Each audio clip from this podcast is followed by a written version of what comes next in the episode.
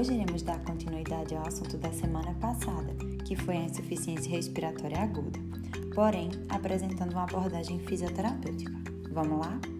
Uma terapêutica bastante utilizada por nós fisioterapeutas é a oxigenoterapia, que é o uso de oxigênio numa concentração de pressão acima da encontrada na atmosfera e tem o objetivo de resolver os sinais e sintomas relacionados à hipoxemia e à hipercapnia, reverter a acidose respiratória e adequar a oxigenação tecidual. E quais as indicações dessa terapia?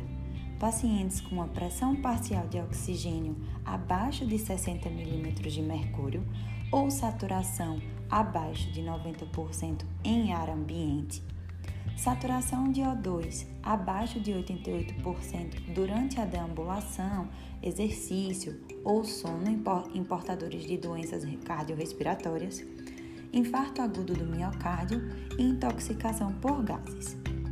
Na oxigenoterapia, utilizamos dois tipos de sistemas: o de baixo fluxo, que fornece oxigênio suplementar até 6 litros por minuto e é diluído no ar, também ofertado por uma cânula nasal, e o sistema de alto fluxo, que pode chegar ao fluxo máximo do paciente.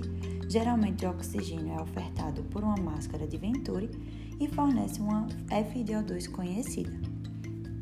Outra técnica que é indicada para a insuficiência respiratória aguda de diversas etiologias é a ventilação não invasiva, VNI, e tem o objetivo de reduzir a necessidade de intubações, melhorar a dispneia e a hipoxemia e evitar a falha na extubação.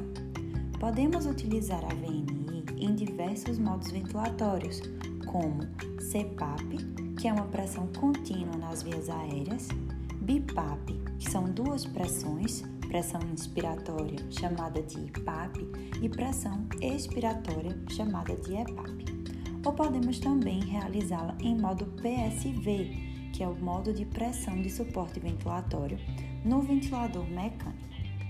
As interfaces podem ser máscara nasal, máscara orofacial, máscara full face, que é a facial total, e o helmet, o famoso capacete. E como saberemos se o uso da VNI será eficaz? Primeiro de tudo, deve ser monitorado pelo fisioterapeuta à beira do leito durante toda a terapia. E devemos observar os sinais e sintomas, que são eles: redução da frequência respiratória, aumento do volume corrente, melhora do nível de consciência, diminuição do uso da musculatura acessória, aumento da pressão parcial de oxigênio e da saturação arterial de oxigênio e diminuição da pressão parcial de gás carbônico.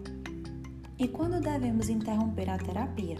Quando o paciente apresentar intolerância à interface, assincronias, ausência de melhoria das trocas gasosas ou da dispneia, instabilidade hemodinâmica e necessidade urgente de intubação orotraqueal ou incapacidade de melhorar o estado de consciência após 30 minutos de ventilação não invasiva em doentes hipoxêmicos e agitados.